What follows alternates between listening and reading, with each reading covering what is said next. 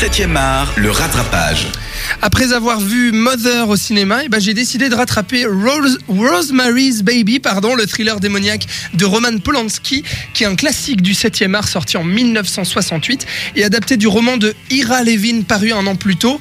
Alors pourquoi me direz-vous? Eh ben non seulement Mother semble souvent faire allusion à Rosemary's Baby à l'intérieur du film, mais en plus Aronofsky a l'air d'assumer à fond cette référence puisque euh, l'affiche de Mother est clairement un gros clin d'œil au film de Polanski. Je sais pas si euh, vous avez vu ce- ce- cette affiche-là, puisqu'il y en a plusieurs, hein, bien sûr, d'affiches du film, mais je veux parler de, de celle, bien sûr, qui est exactement un calque de Rosemary's Baby, où on voit la figure de Jennifer Lawrence allongée euh, avec un coucher de soleil, il me semble, quelque chose comme ça.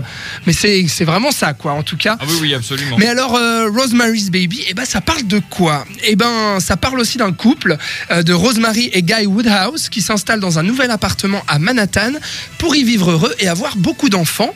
Mais dès le début, on est prévenu. Cet appartement a une réputation un peu inquiétante. L'ancienne locataire s'y serait suicidée. Ce qui ne semble pas trop poser de problème à Rosemary, qui est une femme heureuse et qui se consacre à sa maison et à son mari, dont elle aimerait avoir un enfant. Bon, déjà là, euh, les gars, euh, le parallèle avec le personnage féminin dans Mother, euh, il est assez évident, je crois. Hein voilà, rajoutez à cela que le mari de Rosemary, Guy, eh bien, est un acteur qui rêve de devenir une star. Tiens, tiens, tiens, comme le personnage de Mother, qui lui est un écrivain en manque d'inspiration et de reconnaissance, comme par hasard. Et puis, et puis, leurs voisins, Roman et Minnie Castevet, un couple âgé qui vit au même étage, eh bien, eux, ils sont assez intrusifs, puisqu'ils rentrent chez Rosemary comme s'ils étaient chez eux, un peu à la manière des inconnus dans Mother, et ils se mettent à lier une forte amitié avec Guy, le mari de Rosemary. Mais une nuit, Rosemary fait un cauchemar, elle rêve qu'elle est violée par le diable devant Guy, les voisins Castevet et d'autres personnes. Et puis en se réveillant, elle retrouve des égratignures, sur son dos. Apparemment, Guy lui dit que ce serait lui qui aurait fait ça, il l'aurait violée dans son sommeil pour ne pas, pour ne pas laisser passer l'occasion de faire un enfant. Sympa, hein, ce Guy, hein quand t'as un mari comme ça, t'as pas besoin d'ennemis. Enfin voilà, ça y est, Rosemary est enceinte et à ce moment-là, elle commence à se poser des questions et à s'inquiéter de l'anormalité de certaines choses. Elle commence à avoir de sérieux malaises. Les voisins Castevet deviennent de plus en plus proches de Guy et de son appartement. Et puis, Guy vient de décrocher un rôle phare puisque l'acteur présumé vient soudainement de devenir aveugle, comme par magie ou plutôt par sorcellerie, puisque c'est la piste sur laquelle se met à enquêter Rosemary. Alors je vais vous passer la suite des indices qui succèdent et des rebondissements, mais finalement, eh ben, c'est celle-là sa plus grande crainte. Rosemary commence à s'en convaincre. Une conspiration de sorciers dont feraient partie les Castevet et son mari, qui en voudraient à son bébé. Coucou le final de Mother Hein On est dedans aussi, tout à fait.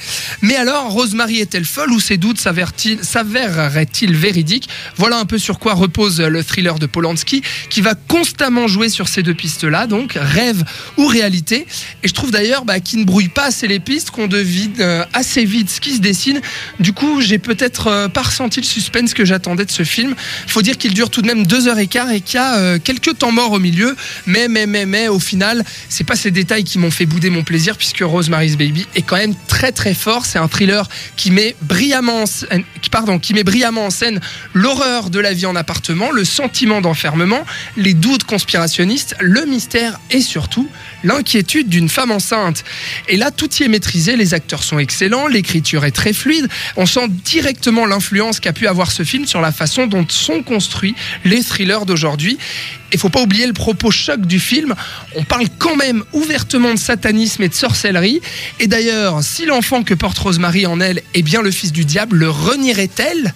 Enfin voilà, on imagine un peu euh, le bruit qu'a dû faire ce film, le choc qu'il a dû représenter, les questions qu'il a dû un peu soulever dans l'Amérique des années 60.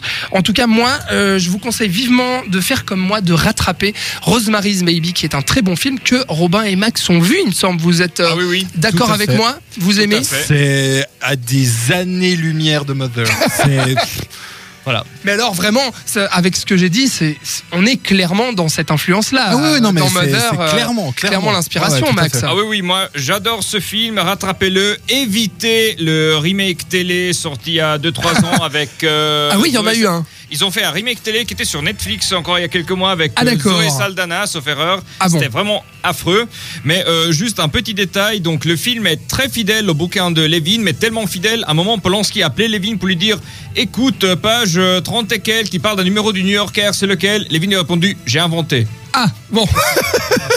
Très bien, merci beaucoup euh, Max euh, et Robin. Voilà donc pour Rosemary's Baby de Roman Polanski.